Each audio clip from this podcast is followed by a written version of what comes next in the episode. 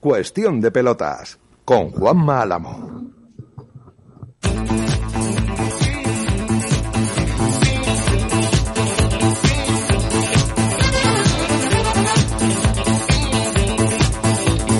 ¿Qué tal están? Saludos, muy buenas noches y bienvenidos a este tiempo de radio que arranca ahora y que en este tren en el que nos subimos nos llevará hasta las 12 de la noche aquí en sintonía de Decisión Radio, primero con este cuestión de pelotas y después a partir de las 11 de la noche con el Maneras de Vivir, el programa de información exclusiva del Atlético de Madrid. Eh, yo siempre lo digo y lo digo con cierto, bueno, no, no, diría ni siquiera que orgullo, sino más satisfacción que otra cosa, ¿no? Eh, creo que somos la única radio que dedica un radio nacional, cadena nacional de emisoras, que dedica un programa eh, a la información del Atlético de Madrid. Lo cual, pues, con el paso del tiempo tendrá lógicamente su recompensa. Mientras tanto, habrá gente que cuando el dedo apunta a la luna, miran al dedo. Eh, se está jugando ahora mismo dos partidos, uno en primera división y uno en segunda división. El Rayo Vallecano y el Almería están empatando a cero en la primera división del fútbol español y en la segunda división del fútbol español, el otro partido que se está disputando hasta ahora es el que mide al Burgos y el Unión Deportiva Las Palmas, que también, el líder en este caso, están empatando a cero. Mm, les quería adelantar un poco lo que vamos a hacer dentro de, de, unas, eh, de unos minutos, eh, a las 11 de la noche, dirán ustedes, pero eso no es de maneras de vivir. Sí, pero da igual. Da igual. Eh, es una historia excesivamente bonita, a la par que dura. Es la historia de un chavalín, de un niño de dos años y medio. Se llama Alejandro, de Valverde del Camino, en Huelva. Mm, historia que recuperaremos en, cuestión de pelotas esta semana, o la semana que viene, o cuando sea, porque vamos a seguirla. Y es la historia de un chaval que nació normal. Cuando digo normal me refiero que nació, nadie observó nada, pero al paso del tiempo le afloró una enfermedad neurodegenerativa eh, con una esperanza de vida en torno a los 5 o 6 años.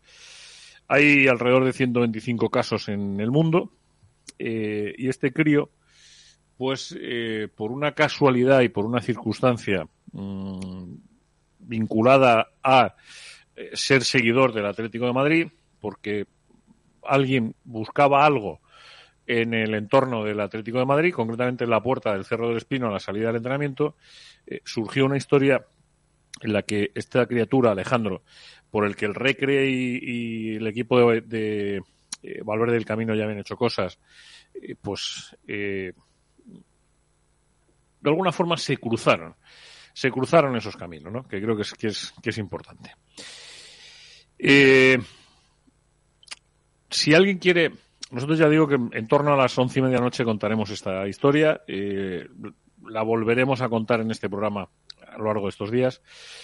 Si alguien quiere buscar y saber qué es, qué, de qué estamos hablando, puede hacerlo a través de las páginas Inatcure, pues todo junto, Inatcure, en redes sociales o Inatcure Spain eh, INAT, INAT con D, IN, AD, Cure, Spain, en inglés, y en Instagram además cuentan con un poco, cuentan la historia de Alejandro en arroba 7 para guion bajo Alejandro.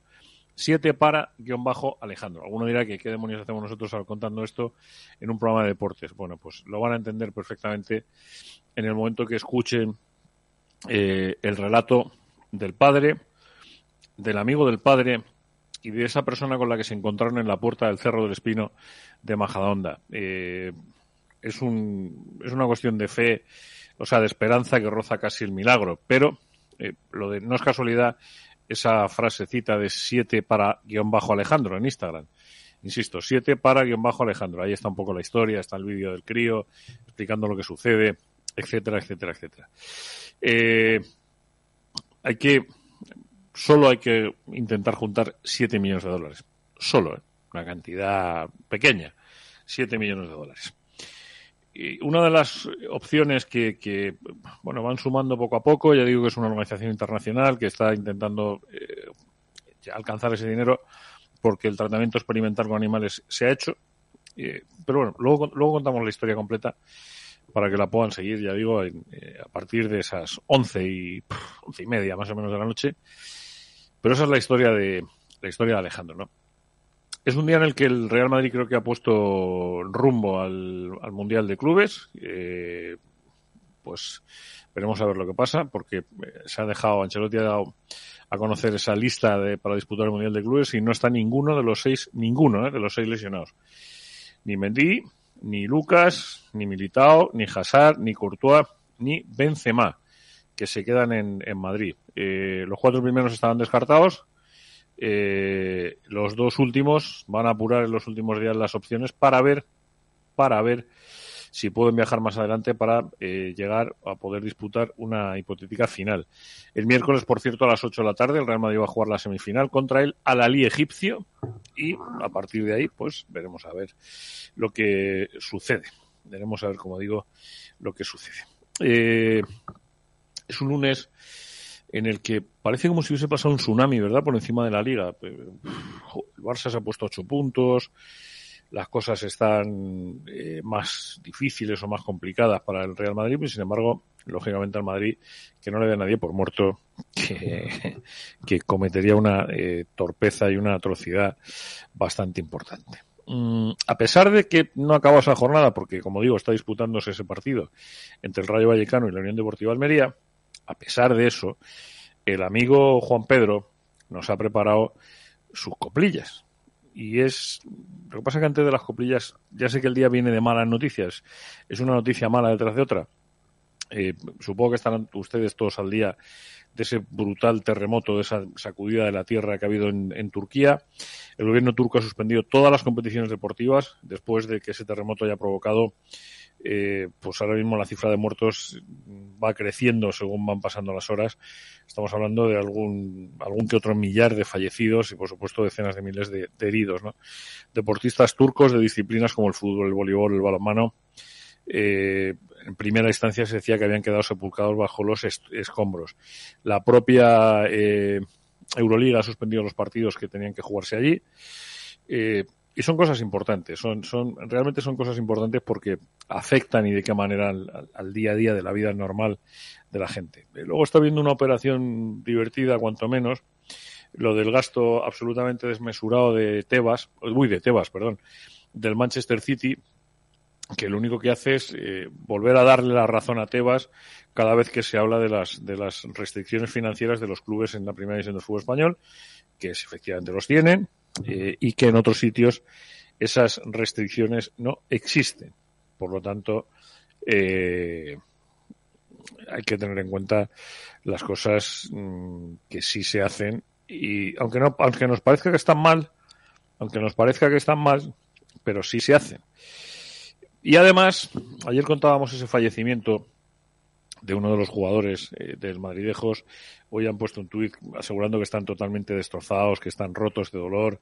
La familia que, que componemos el club eh, querían agradecer todas las muestras de cariño y de apoyo recibidas tras la desgracia vivida en el día de ayer. Gracias de corazón, decían desde el Madridejos. Descansa en paz, Jadi. Ahora sí, eh, ahora sí, Pablo Fernández, ahora sí.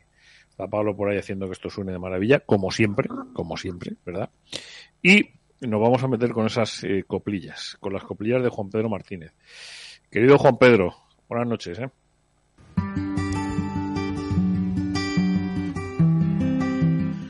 Segunda vuelta, ya en su primera jornada.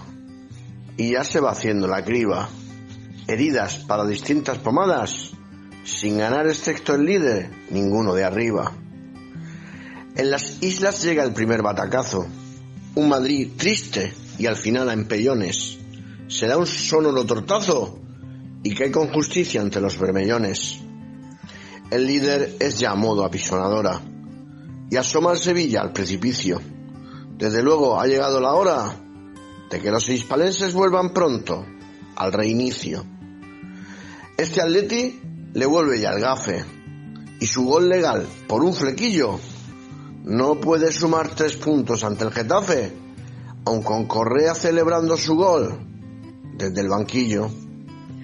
En Valencia ya cantan a coro, menudos momentos más tensos, y que pronto el amigo Boro nos aleje de los puestos de descenso.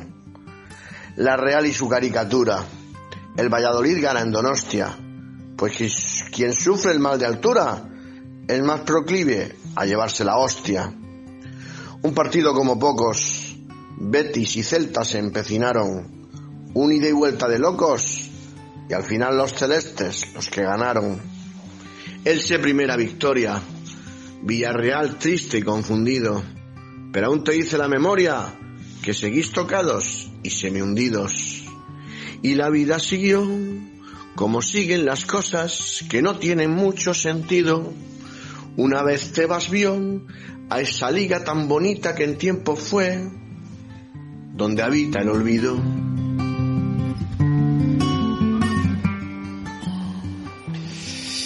Fíjale, además de poeta cantante, ya también lo que nos faltaba con Juan Pedro, además de poeta cantante, el jodío, eh, querido Diego Cerrato, que viene con su pedra debajo del brazo, que la teníamos ahí pendiente, que me la fumé yo sin querer miércoles y jueves, que la, la tengo desde el miércoles, eh, no sé qué ustedes que no, la tengo desde el miércoles guardaica. Querido Diego, buenas noches. ¿eh? La pedra de Diego J. Cerrato.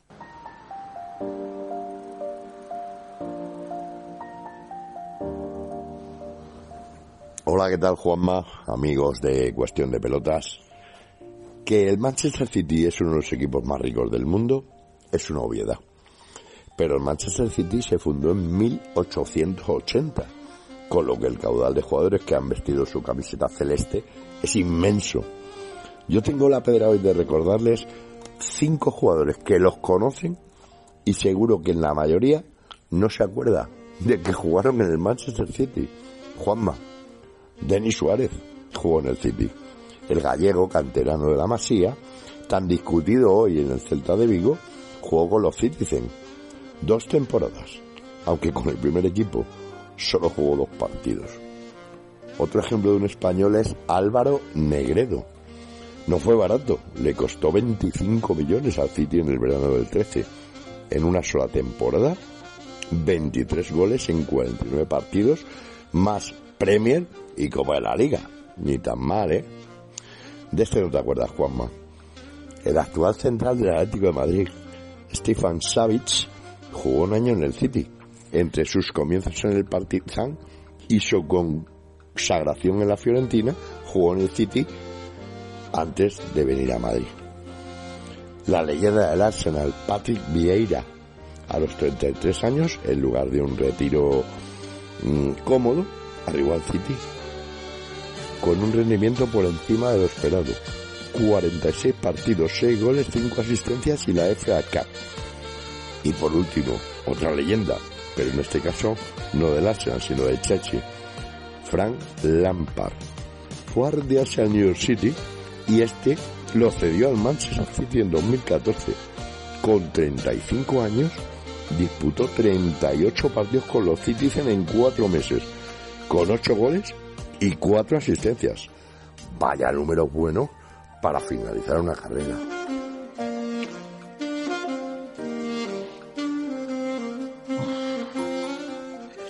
Pues sí, señor. Y fíjate el lío en el que está metido el Manchester City ahora mismo. ¿eh? Fíjate el lío que tienen ahí, que no saben ni cómo van a salir de esto, ni cómo van a, a dejar de salir. Querido Emilio Moreno, buenas noches. ¿eh?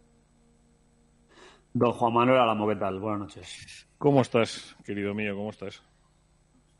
Pues bien, bien, bien. Ahora ya más tranquilo.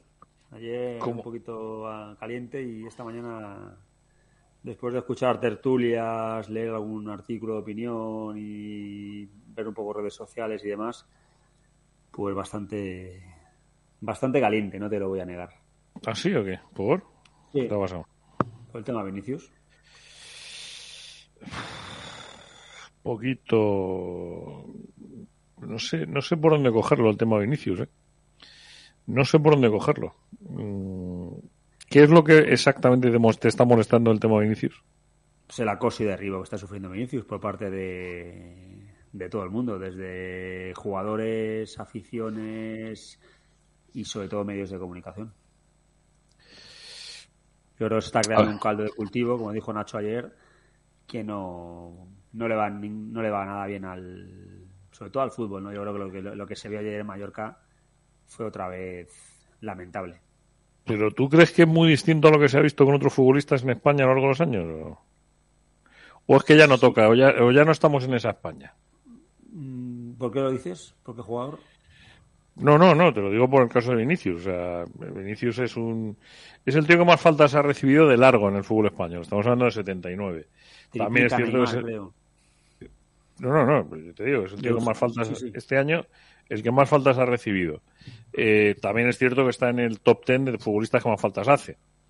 Que, que, eso sí sorprende. A mí por lo menos me sorprende bastante. Eh, y luego es el tío que más regatea, por lo tanto es el tío que más expuesto está a que le den. Dicho esto, dicho esto, eh, yo honestamente no lo voy a defender, pero no por nada, sino porque, porque me parece que, que, que eh, lo que se está haciendo con Vinicius es directamente eh, poner un foco de manera permanente. Y precisamente por ponerlo está pasando lo que está pasando. Bueno, le están llamando mono en todos los campos cada vez que va al Madrid a jugar, fuera de casa. Pues yo, pues yo no lo veo en ningún acta eso. ¿eh? Ni, ni, ningún acta, ni la liga hace absolutamente nada. Y eso yo creo que es uno de los grandes problemas. Porque tú, si tú mañana cierras eh, el campo del Valladolid, o cierras el Camp Nou, o cierras el campo del Mallorca, como pasó ayer, pues a lo mejor el siguiente partido eh, ¿Que pagan justos por pecadores? Sí, pero lo siento, eso lo hacen en la Premier. En la Premier, cuando hay algo así, automáticamente castigo ejemplar, tanto para la afición como para los jugadores. En la Premier sabes que, sabes que si hay una entrada violenta son tres partidos de sanción, por lo tanto, las entradas violentas los jugadores se lo piensan. Aquí, pues no pasa absolutamente nada. O sea, en la Premier llamas negro a uno y te caen ocho partidos de sanción, como le pasó, por ejemplo, a, yo, a Luis Suárez cuando insultó a Pati Sebra Aquí le pueden llamar negro a uno y sí, el marca hace una portada un día de todos somos de Acabí, pero ahí se quedó la cosa. ¿Qué le pasó a Cala, por ejemplo? No sabemos ni lo que, ni lo que pasó. Se le acusó a Cala de ser un delincuente y al final no sabemos ni lo que pasó. Y aquí se está llamando mono todos los días a un jugador fuera del, de los, fuera del Santiago Bernabéu y no pasa absolutamente nada. Eh, ¿A ti te da la sensación que es, que es un problema de racismo? Es que yo creo que no, ¿eh? Yo además. Me da igual que sea. Sí, pero no. Me da igual que sea racismo, no sea racismo. El que lo diga sea racista, no sea racista, pero está utilizando una sub, es una superioridad moral para humillar a una persona. Y estoy, yo estoy convencido que a Vinicius, pues no le gusta que le llamen mono. O sea, es que me da igual que el tío que se lo diga sea racista o no sea racista, lo haga para tocar las pelotas, con perdón. Eh, no, ya no, que estamos sí, en sí. de pelotas. O sea, pero a Vinicius no le gustará, lógicamente, que le llamen mono. Como no le gustaba a Samoleto cuando se fue del campo aquella vez. ¿Qué tiene que hacer Vinicius? ¿Irse del campo? ¿Qué tiene que hacer el Madrid? ¿No llevar, no, no llevar a Vinicius fuera de los partidos del Santiago? No, no, no, no, no, no, no, no, no, vamos, faltaría más. El Madrid no tiene que, que, no, que no sacar a Vinicius. O sea... No, es que al final lo que el Madrid debe hacer es ir a Mallorca con Odriozola, con Vallejo, con Mario Martín y con cuatro más del juvenil y que vean al partido los del Mallorca, esos chavales, y que paguen 90 o 100 euros por ver a Odriozola y a Vallejo y a Mariano. Y Vinicius que jueguen el Bernabéu y la Champions. Pues yo fíjate que creo que no. Yo creo que lo que hay que hacer es exactamente si, si el jugador eh, y los que mm, controlan el partido, que en este caso son los árbitros, entienden que está habiendo una actitud eh, que pueda ser catalogada como un delito de odio, eh, irse del fútbol, irse del partido, sí. ¿Por qué no? El Madrid, y el Madrid retira el equipo perfectamente. Oye, mira, eh, sacar un comunicado, otro, eso es otro tema, ¿no? Que el Madrid está dejando a Vinicius a, la, a, los pies de los caballos porque no está, no le está defendiendo ni en el campo con sus compañeros, que me parece eh, lamentable, tanto como el club a nivel institucional. O sea, yo creo que se están cargando al chaval y bastante, bastante bien se portó ayer, ¿eh? Bastante bien, viendo la actitud lamentable y vomitiva de tanto de Raillo como de Mafeo durante todo el partido. Bastante bien, ¿eh? Por eso supo te digo. Lidiar, porque... Supo lidiar con, con, bastante frialdad, porque ya te digo yo que eso se lo hacen al Suárez de turno, al Casemiro de turno, al Sergio Ramos de turno, y acaban expulsados y acaban en una tangana y le echan cuatro o cinco partidos, que era lo fácil, que era lo que buscaban. Me acaban, de, el... me acaban de mandar un mensaje con el siguiente tenor literal, no voy a decir quién, pero sí lo voy a leer que dice lo siguiente. Dice, ole los cojones de este tío que está hablando. Dice, aunque, aunque Vinicius es un gilipollas, pero tiene toda la razón lo que estás diciendo. Pues gracias, me alegra saber de que alguien está conmigo. Sí, sí, sí, sí, sí. Yo, yo, pues, sabéis, y tú lo sabes porque lo he manifestado públicamente, que eh, a mí me da la sensación que lo de Vinicius no es una cuestión de delito de odio eh, en el fondo. Sí en la forma, sí en la forma, pero no en el fondo. Es decir, a Vinicius no le, no, no le llama, no le insulta ni porque, porque sea un delito de odio o sea racista, Eh, le insultan porque tiene una forma de ser que es incompatible con mucha gente en este país. Y eso incluye futbolistas, incluye aficiones, incluye las gradas, incluye no sé qué. Ahora, mm, que le intentan desquiciar de esa forma y posiblemente no es de la que deberían hacerlo, pues también. Por cierto, me dicen que te, que te diga que, que ha mandado un mensaje también es madridista, y muy madridista, ¿eh? por cierto, doy fe.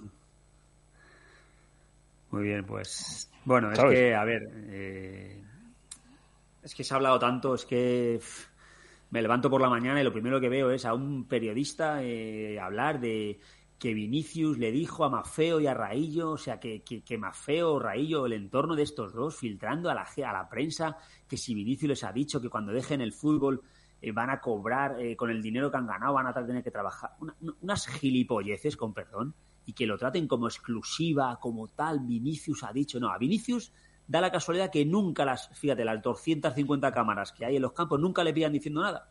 O sea, ayer lo único que le dijo al pobre Mafeo fue, bueno, el pobre Vinicius a Mafeo fue, ¿qué queréis? Con todas las patadas que me dais, es lo único que he visto en los labios de Vinicius hoy. Y después de, eh, con, los con el gestito de los llantitos, provocándole cuando falla el penalti a Asensio, el otro acercándole el escudo a la, a la- a la camiseta.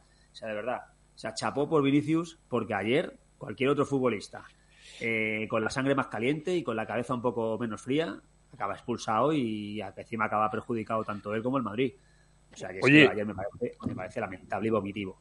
Tú que eres... eh, eh, tú que eres, joder, que, te mueves en ese entorno de informaciones del, del, o sea, de la, del Madrid, que yo me muevo menos, ¿defensa central es fiable como información del Real Madrid? Te pregunto. ¿Es una buena fuente o no? Defensacentral.com. Lo cogería Es por no papel de fumar. Yo no lo sé, te digo porque a propósito de lo que estamos hablando han colgado una información esta tarde diciendo que Florentino ha llamado desde urgencia a Vinicius este lunes después de lo de Mallorca. Trato cerrado. El presidente y el extremo del Real Madrid tuvieron una seria conversación sobre todo lo que está pasando a su alrededor. El presidente siempre está al tanto de lo que sucede con sus jugadores y se lo ha hecho saber este lunes a Vinicius, el jugador más perseguido de toda Europa por los defensores rivales que le propinan patadas y le agreden sin recibir el castigo que merece la situación de Vinicius empieza a preocupar y a molestar de verdad al Real Madrid, más allá de los primeros directivos que empiezan a expresar en público y de forma muy discreta su disconformidad con el doble rasero de los colegiados españoles. Florentino Pérez se dedica a hacer refuerzo positivo y ha llamado personalmente al propio extremo para trasladarle su apoyo total. No sé si esto va un poco en Bueno, la línea de lo que hemos hablado. Si es verdad, pues mira, me, me alegra, pero yo creo que el Madrid lo debería hacer públicamente. públicamente. O sea, creo que el Madrid debería de tomar cartas en el asunto porque estamos hablando de, de su jugador más importante. O sea, es que ayer en Mallorca, o sea, de verdad, o sea, a mí el partido de ayer si lo veo, veo, un- lo veo un tío de Alemania, un tío de Suiza, un tío de, de Pernambuco. Se dice, "Pero este, ¿qué tipo de fútbol es esto? O sea, 44 minutos de tiempo efectivo, 29 faltas, 5 tarjetas amarillas en Cada, 29 90, cada 91 segundos o cada 81 segundos una cada falta. 75 segundos una falta. Sí, sí, sí. Cierto, cierto.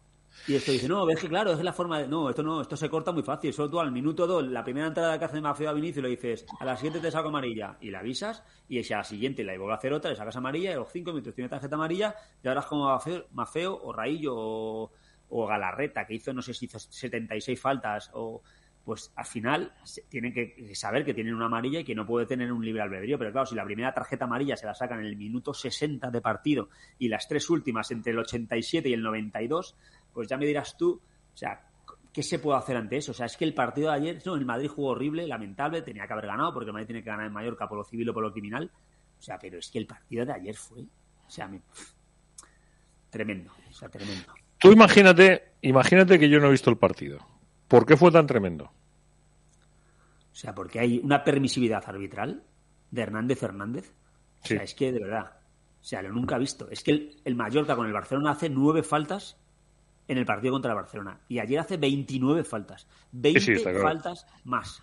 O sea, ¿qué tipo de planteamiento hizo Aguirre contra el Barcelona y qué tipo de planteamiento hace Aguirre contra el Madrid? Bueno, luego ve las redes sociales del, del Mallorca y empiezan ahí a, a mandar mensajitos cariñosos y besitos a las redes sociales del Fútbol Club Barcelona, pues luego lo entiendes todo, ¿no? Toda la parafernalia, todo el tinglado que está montado en esta competición. O sea, pero el Madrid ayer, o sea, intentaba jugar y era imposible. O sea, es que una falta cada 75 segundos. Dime tú así cómo vas a darle continuidad al juego. O sea, era, era literalmente imposible. Era intentar dos, tres, cuatro pases, falta, dos, falta, dos, tres, un eh, controla, falta. O sea, era absolutamente imposible jugar. Hombre, hay una, hay una cosa en el reglamento que yo no sé ahora con las modificaciones que hay, pero antes había una cosa en el reglamento que ante ese tipo de reiteración de faltas, y, la reiteración de faltas no era al mismo futbolista, ¿eh? era el mismo equipo o al mismo futbolista, que eran dos cosas distintas. ¿eh? Claro, porque la Aguirre hace la que hizo con Guti en el Bernabéu hace 500 años con, con el Atlético de Madrid, que le fríen a palos a Guti en los primeros 15, 20 minutos y se la hace cada vez, se la hace uno la falta. Y ayer en Mallorca igual, pues dice, joder, Raillo, eh, más feo creo que hizo seis o siete faltas. Eh, me refiero que no es una cantidad salvaje, bueno, salvaje, pero eh, claro, es que uno seis, el otro cuatro, el otro tres, el otro dos, tres, cuatro. Y al final, claro, o sea, 29 faltas del Mallorca en el partido y amarillas, pues que ninguna era decir, joder, va a entrar salvaje en esta tarjeta amarilla clarísima. No, pero hombre, reiteraciones que ya eran faltas completamente de, de, parar el juego y parar el juego y parar el juego o sea, es que era, vamos, de verdad, era un partido infumable para el espectador, infumable para la liga. Y luego, pues, el trato a Vinicius. El trato a Vinicius ayer, tanto del señor Raillo y, el, y, y Mafeo, o sea, me parecen de, es que ni los alevines. Yo estoy harto de ver fútbol de cantera y es que esos gestos es que no se ven ni, ni, ni, ni, es que ni en la liga de las empresas. Bueno, los, ale, los alevines, gira Dios que no. Por cierto, al respecto de lo que está contando Emilio, dos cosas eh, institucionales. Una, el Mallorca saca un comunicado diciendo que se posiciona siempre en contra de cualquier tipo de insulto o manifestación racista y trabaja de forma conjunta con la Liga para la identificación del responsable de los gritos racistas ayer para así tomar las medidas legales oportunas. El club quiere también agradecer al margen de este caso aislado el comportamiento ejemplar de nuestra afición en el partido contra el Real Madrid y eh, la Liga ante los hechos ocurridos en el partido Mallorca-Real Madrid, en el que una vez más se observaron intolerables insultos racistas contra el jugador madridista Vinicius Junior. La Liga está poniendo todos los medios técnicos a su alcance y trabajando con el club local para la identificación de los responsables con el objetivo de tomar las medidas legales oportunas. Pues como lo pues hagan como el señor del Camp Nou, que tenía un primer plano perfectamente identificable y que todavía estamos esperando, a, la, a lo mejor están buscando, eh, ojo, eh, que no debe ser fácil esto, y todavía están buscando a ese señor que llamó mono a, a Vinicius en la cara. Así que bueno, espero que, que, sigan trabajando en ello y que, por cierto, en Mallorca el año pasado también le, le mandaron a recoger plátanos y la Fiscalía de, de Mallorca rechazó la, la, denuncia porque dijeron que eso no era un, síntomas de, ni signos de, de racismo. Así que bueno, Vinicius lo tiene, lo tienen crudo. Y al final, ¿qué pasará? Pues que, bueno, llegará un día un equipo de la Premier y le pondrá pasta encima de la mesa y dirá, pues mira, quedaos aquí con este fútbol de, de paletos y de, y de, racistas y de maleducados, que me voy a Inglaterra y quedaos con la liga de Mafeo, de Raillo, de Fali y compañía. Amén. Eh, querido, un abrazo grande. ¿eh? Mañana hablamos del. Mañana, si tenemos un huequito, hablamos del, del Mundial de Clubes. ¿Te parece? Venga, perfecto, amigo y ya sin Vinicius. Un abrazo grande, cuídate mucho. Otro para ti, chao. Eh, 10 y 27, 9 y 27 en la Comunidad Canaria. Sintonía de Decisión Radio, cuestión de pelotas. Creo que había que poner ese punto eh, encima de la I, en este caso de Vinicius, y que, que tenía que ponerlo evidentemente era eh, Emilio Moreno, por, por una cuestión lógica y un tema razonable.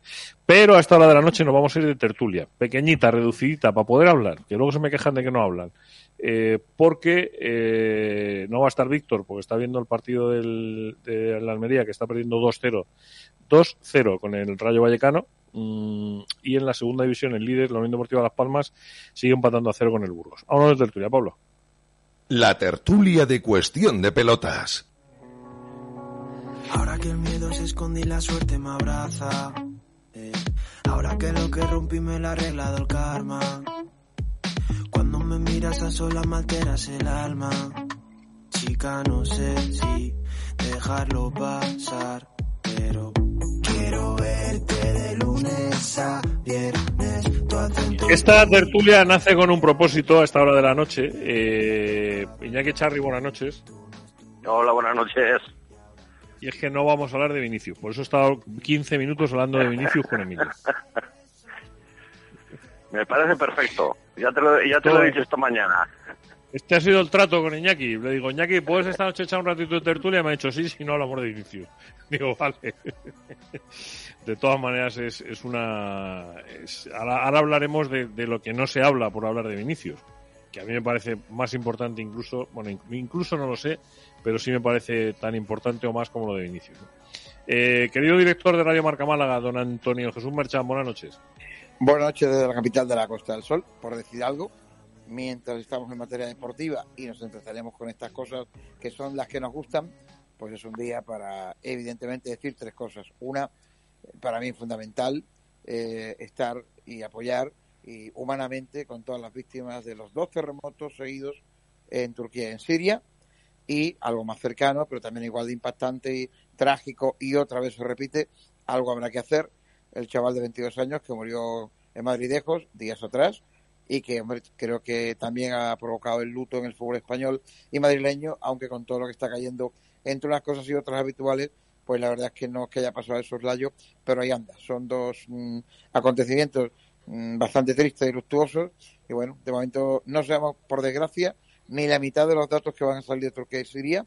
Cada vez que uno repasa cómo va la película, aparecen otros 500 muertos, fallecidos, víctimas, así que mi apoyo absoluto y solidario a todas las familias, todas las víctimas, como es natural, pues como es lógico la, lástima que eso provoca. Y bueno, que una vez más, una vez más, hay cosas que parecen que son irresolubles ante la madre naturaleza y otras que a lo mejor si los países no están tan avanzados como Japón, Estados Unidos, etcétera, pues no van a tener solución nunca. Es, eh, efectivamente hay sitios en los que no puede pasar porque seguimos eh, demasiado atrás demasiado atrás. O sea, lo del derrumbe de edificios después del terremoto, a mí me ha llamado mucho la atención esas imágenes, ¿eh? O sea, el ver... Pero no me eh, sorprende, Juanma, porque, a ver, yo voy a hablar de ciudades que conozco y son tal. Las nuevas edificaciones sí están empezando a tener criterios obligados, además, por el tema de seísmo y tal. Pero las más antiguas, yo, hay barrios de Madrid, de Málaga, se me ocurre de Almería, de Sevilla, de Pamplona, que si hay algo así, se caen igual depende de cómo esté la placa tectónica, ¿no? Pero se van a quedar igual como, como si se cayera o arrugara un, un, papel, porque no tienen previsión de esto y son edificios ya con muchos años, ¿no? No sé. Yo es que creo que nadie piensa en esto, e igual con tanta regularización de la vivienda y el día a día se nos olvida.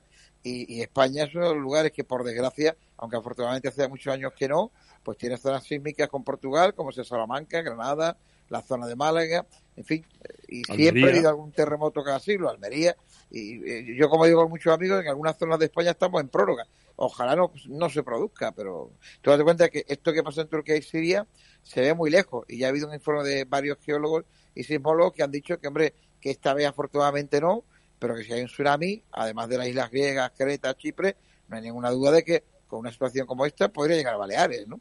Por lo tanto, yo creo que parece una cosa muy lejana, pero el Mediterráneo está unido como el Atlántico, lo atraviesa todo y si ocurre algo, mm, bueno, y vuelvo a decir, nos parece muy lejano, pero yo veo edificaciones en zonas mm, antiquísimas de Málaga, de Almería, de Sevilla, mm, de Pamplona, del País Vasco, que afortunadamente no pasa, pero vamos, yo no veo, eso no veo que eso esté construido mejor que lo de Turquía, ¿eh?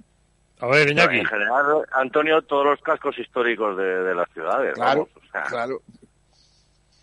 Bueno, en cualquier caso es... que no nos pase, porque es madera, lo primero, pero claro, mm, no está mal hacer una revisión de todo lo que se pueda revisar si tiene alguna solución a corto o largo plazo. No por nada, sino porque esto que nos parece que solo pasa en según qué zonas, pues puede pasar igual, ¿eh? Sí, sí, sí, sin duda. Eh, lo que lo que está tapando toda esta polémica en torno a Vinicius, que yo no digo que no exista, evidentemente el chaval eh, no es normal lo que le ha pasado, lo de que le están dando hasta en el... Bueno, le están dando, yo tengo una opinión muy particular, es que creo que esto forma parte del fútbol. Otra cosa es que no te guste, pero forma parte del fútbol. Hasta ahora... Siembra vientos, recoge tempestades. No, no, pero yo, hasta donde yo sé... no ahora lo explicaré, ¿eh? O sea, hasta donde yo sé no le han lesionado, hasta donde yo sé eh, de todos los partidos no ha salido en camilla ninguno eh, no ha tenido una lesión provocada, etcétera, etcétera. Yo, he tenido tertulia, el opinador con nuestro hermano Vicente Ortega, que lo tendremos en Rincón de la Victoria el martes que viene, eh, perdón, el, sí, el martes que viene, previo a la Copa del Rey que yo voy a Badalona, con Unicaja, que tal como ha ido el sorteo, al final no se nos han quitado las ganas porque Unicaja nos ilusiona, pero vamos, vaya tela, ahí sí que hay bolitas calientes. Bueno, entre comillas eso. Con independencia de eso, eh, yo, claro, lo he dicho esta mañana, es que yo no he visto que repartan más leña a Vinicius que a Joao Félix estas tres temporadas y media que ha estado aquí, o a Morata últimamente, o a Griezmann, o a Neymar. otra, otra, cosa, otra cosa es que ahora mismo, que está de moda y tal, pues haya un planteamiento como el del Bajo Aguirre o algún otro entrenador que se sorteen las entradas, las provocaciones, pero que esto no es nuevo. Yo esto lo he visto en España permanentemente. Que no me guste es diferente. Que en la Premier a lo mejor los que lo hicieran de la forma tan descarada que lo han hecho el otro día en Somos igual habría, habría habido sanciones. Pero al final esto es fútbol, ¿eh? No estamos jugando al parchís. A mí no me gusta. Totalmente de acuerdo. Ah, esto es distinto. Esto que no te gusta es distinto. Pero que esto es fútbol. Y va a seguir siendo fútbol. Bueno, y mientras yo digo siempre una cosa, y es que todo lo que no está prohibido está permitido. Y Claro. por lo tanto, lo que, lo que está dentro de las reglas, está dentro de las reglas. Ya está. Eh, Dicho esto, dicho esto, que yo el día ya ha dado para mucho debate sobre Vinicius. Huyo y a del mí tema del racismo, ¿eh? eso, eso es diferente, ¿vale? Pero que te marquen entre dos o tres, que el árbitro consienta el turno de las faltas, eso lo ha vivido, vamos, ah, me voy a poner en la, pe- en la piel de muchos a enfadar. Yo- lo he visto que el Atlético de Madrid, las dos, las dos cuartos que pasan Champions en, en, en- en el, en el- el Calderón con el Fútbol Club Barcelona, se turnaban para tapar a Xavi y a Messi. Y falta y Bueno, venga falta y venga falta eh, después de adelantarse en el marcador, que esto no está inventado, esto es así. Pero tú no, si tú no tienes calidad futbolística para superar técnicamente a un rival, tienes que tener otras armas legales que te permitan cortar el juego del rival. Si no, te mete cuatro y venga otra cosa, todos los partidos igual. Bueno, insisto, que no quiero yo meterme en el tema de Vinicius porque al final todo el mundo habla de Vinicius. O sea, aquí ya hemos llegado No, yo hasta, hablo la, en general, eh, cuidado, yo no hablo ya de Vinicius. Esto es Hasta general. la- eh, hasta la explicación peregrina, Antonio, de, de- de una discusión en uno- otros compañeros de una radio a propósito de si era una comparación, eh, eh, si lo llegaron a comparar incluso con el tema de las, de las mujeres, ¿no? De si tal. Es que me parece... Yo, yo voy, a- yo voy a ser muy claro aquí. Oh. Si Vinicio es mm, Vicente, eh, perdón por la. No voy a entrar en la otra expresión porque ya es peor. Si es Vicente, es de San Andero y Llobregat y juega en el Español o en el Sevilla, no estamos teniendo debate. Por muy bien que juegue, la controle, la lleve y la, saque, la ponga y la quite. Esto es así. Vuelvo a lo que dije hace varias semanas ya en el Madrid Atleti, en lo que ocurrió en la Copa del Rey. Si es al revés, madre mía.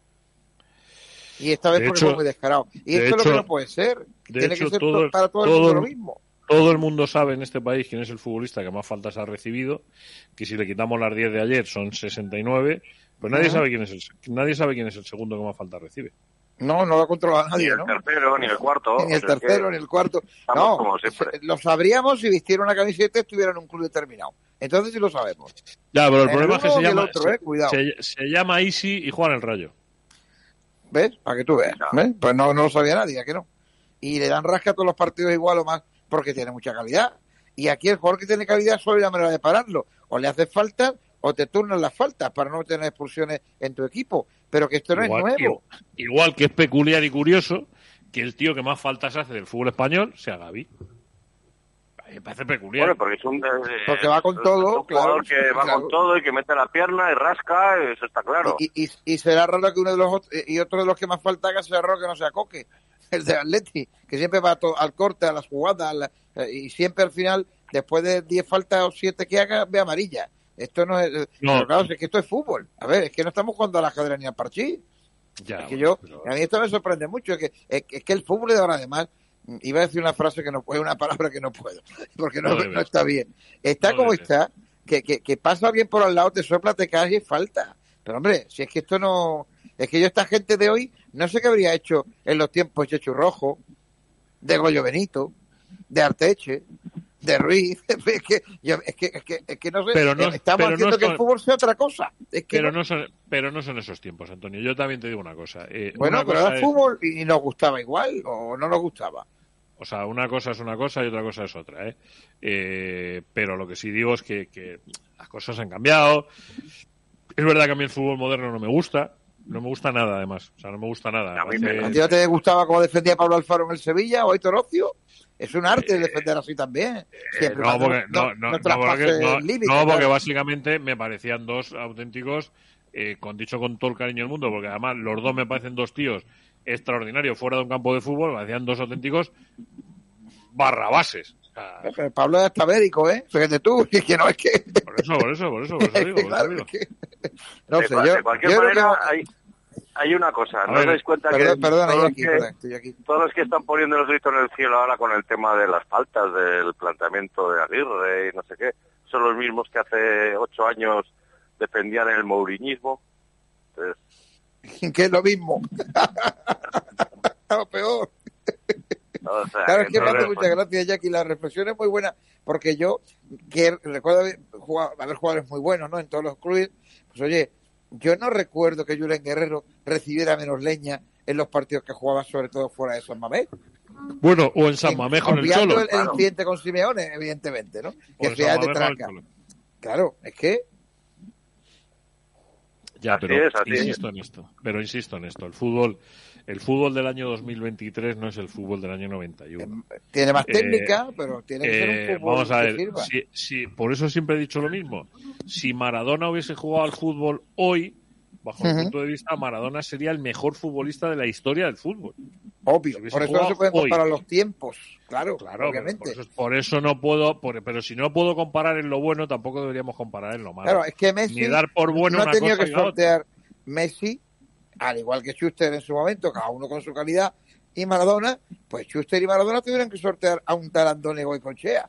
Messi no, Neymar tampoco, ni Ronaldinho, ni ahora Vinicius. ¿Vale? Es que esto es el tema. Entonces, esto va avanzando, va evolucionando a un fútbol mucho más técnico, tal y cual, donde se prive el espectáculo en contra del que defiende, porque se entiende que la defensa es menos espectacular, que yo tampoco estoy de acuerdo con eso, pero bueno, oye, pues eso es una cosa, y otra, que no se pueda defender a Vinicius. Yo ayer, salvo los malos modos, las formas de algunos jugadores del Mallorca, dos de ellos espe- especialmente, eh, las burlas, tal, que eso me pareció mal. Ha pasado toda la vida en segunda B, en tercera y en regional. No vamos a expresar aquí lo que te decían cuando iba a jugar delantero a un campo regional preferente hace 20 años. Juan Malamo y yo lo podemos decir. O en tercera división, pero el que no ha jugado, Yo- no. yo- no, no, y en, y en regional también. En No, no, ya, te digo que es que, a ver, es que te decían de todo, desde como pases por aquí dos veces, yo que era chiquitín, imagínate, ¿eh? yo, yo era un gamberro luego, pero lo que te nos decían, o yo les decía a los más jóvenes, eso no se puede reproducir hoy. Porque de ahí la frase, lo que pasa en el campo queda en el campo. Ahora, como hay tanta cámara, tanto vídeo, tanta, para ciertas cosas me parece bien. Yo no creo que ayer, dentro de que nos pueda sorprender, y es que el tiempo ha pasado y tal, yo no creo que no haya partidos todavía hoy, que los hay, aunque hay televisión ya, en preferente o tercera división, donde al mejor del otro no le amarguen el día como ayer a Vinicius. Y Vinicius estuvo bien ayer, que no reaccionó mal prácticamente solo una vez. ¿eh? Ya con eso, que es muy joven, lo que aguantó ayer Vinicius no es fácil de aguantar. Hay que decirlo también. Pero que esto es el fútbol, guste o no guste. Y que el pequeño tiene que usar armas dentro de la legalidad. Pero, pero, volvemos, usar. Volvemos otra vez a, volvemos otra vez al ejemplo de Inicius y yo lo- no sé si lo que está No, puede usar el de Joao, Feli, o puede usar el de No, Morata no, no, del otro día. No, no, no, no, no, no, pero es que no son comparables. Yo no sé si lo que está Ah, ¿Y por qué no es comparable? Vamos a ver, yo es que eso no lo porque- entiendo. por- porque ¿Por qué yo no son del Madrid del Barcelona?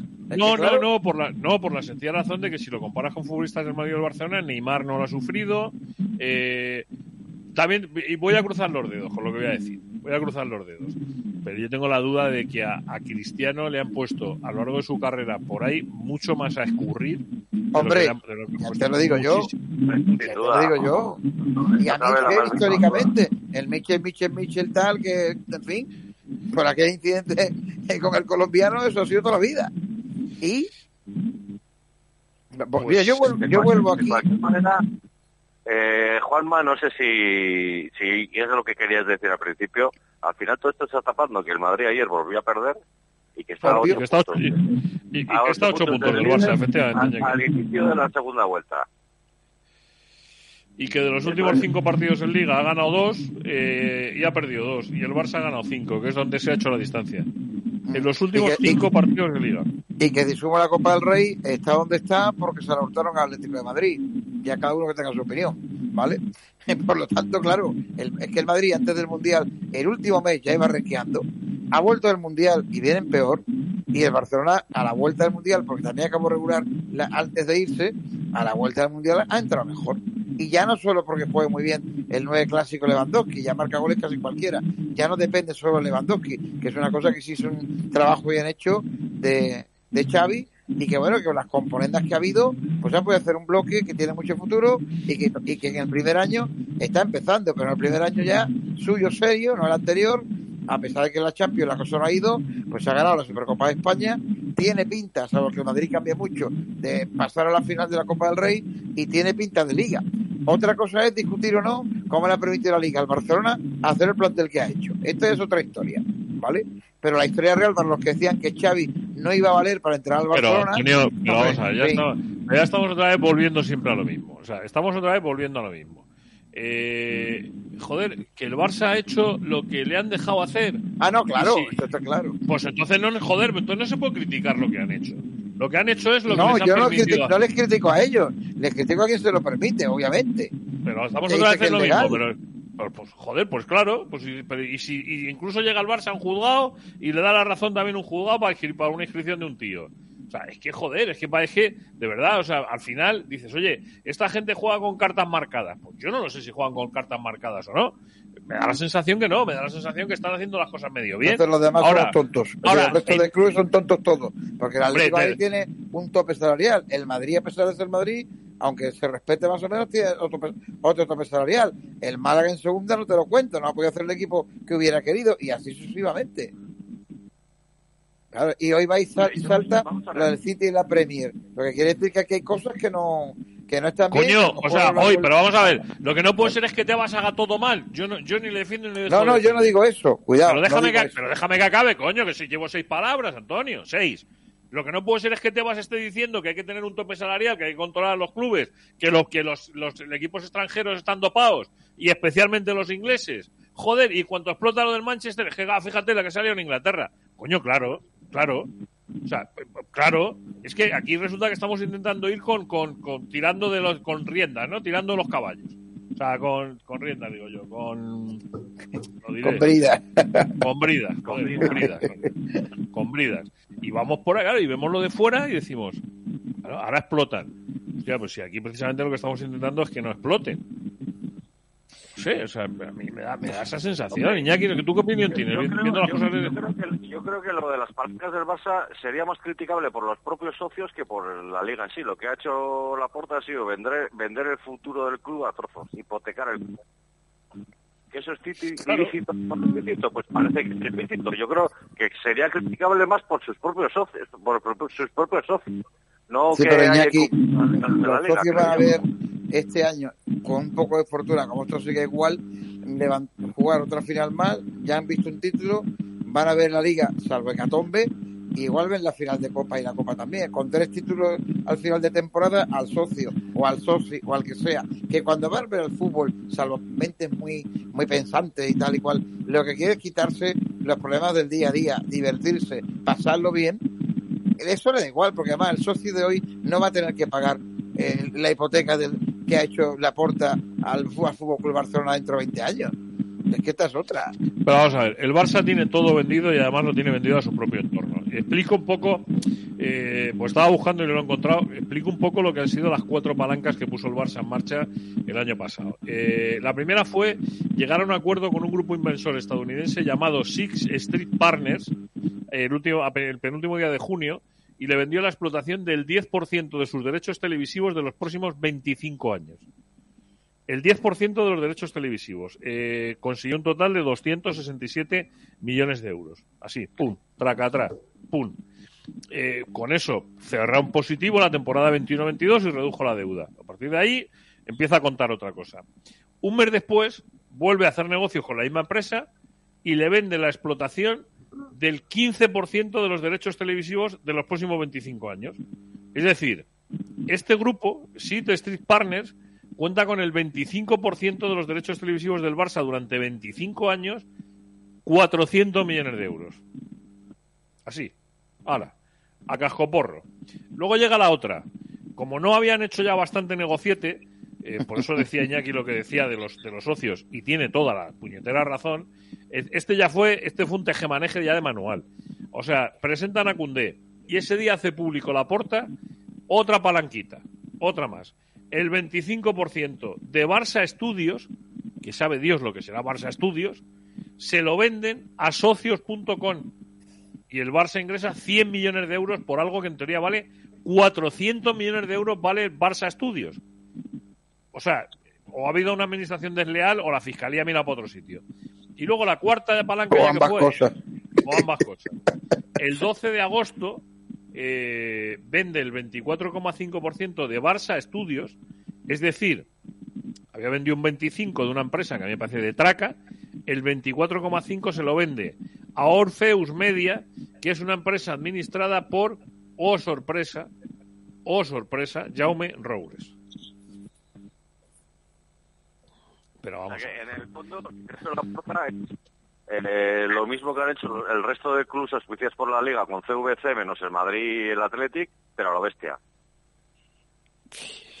Hombre, esto tendrá consecuencias si el Barcelona no consigue hacer un grupo que le siga dejando buenos ingresos, buenos títulos y más presencia por fin, no la que ha tenido en las últimas temporadas, como futuro campeón de la Champions League. Porque si no, salvo que lo de la Liga salga hacia adelante y ahí en toda la película, que es posible, visto las últimas sentencias del Tribunal de Justicia Provincial de Madrid y tal y cual, si eso ocurriera, eh, salvo eso, algún otro invento similar junto con la UEFA o la FIFA, pues el Barça puede tener problemas en un futuro. Ahora bien, el, el nivel de crecimiento, de economía, de población, demografía y todo lo que tiene Barcelona, más todas las ayudas institucionales que le pueden llegar, pues no lo tienen otras ciudades. Y yo creo que juegan con eso.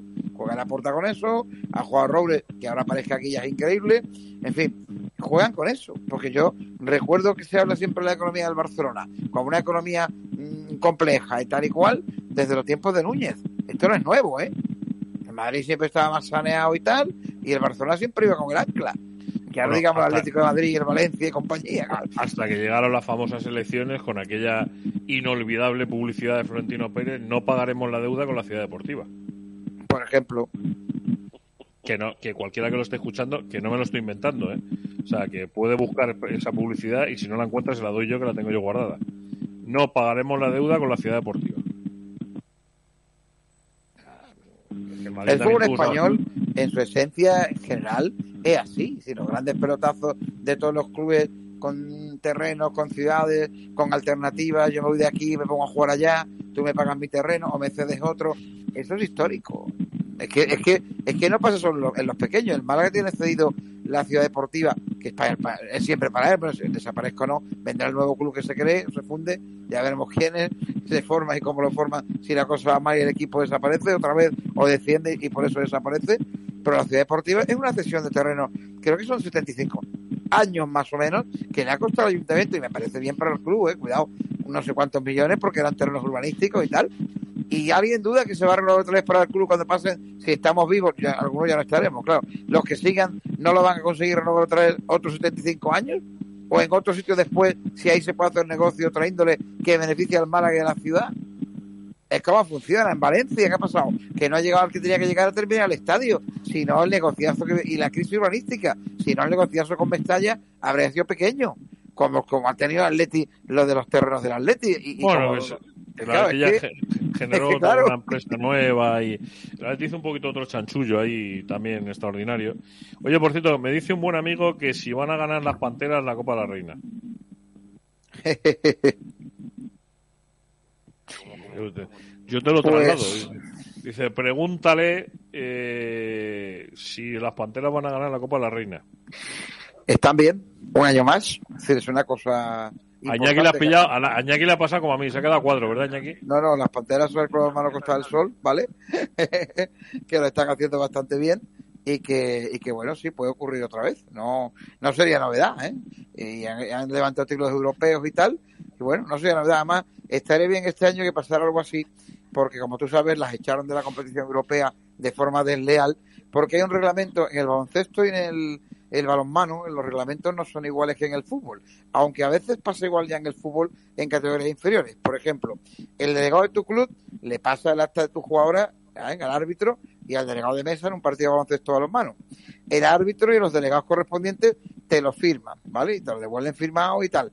Si ha habido algún tipo de error porque no ha transcrito bien todas las jugadoras que había en ese partido y hay una que no tenga que estar o doble alineación o cualquier otra cosa, aunque se equivoque el responsable arbitral y el delegado de mesa, quien lo tiene que controlar es el delegado de tu club. Es decir, ellos cobran por hacer eso, pero si lo hacen mal y sale mal y el otro equipo recurre a alineación indebida, quien paga el pato es el club que su delegado no ha sido capaz de, de darse cuenta del error del árbitro o del error del delegado de mesa.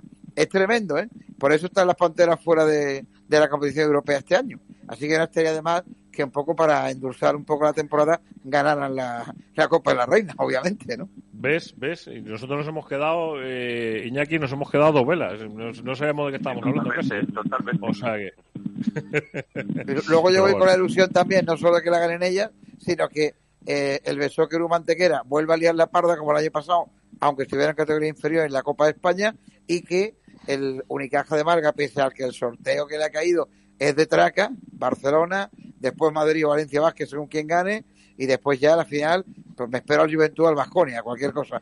Bueno, eh, pues yo voy con la ilusión de narrar que el equipo de Unicaja pueda levantar la Copa del Rey en, en Badalona pese a las circunstancias, ¿no? Tal como está Veremos a ver. Veremos a ver. El- el- la Copa es la semana que viene, ¿no?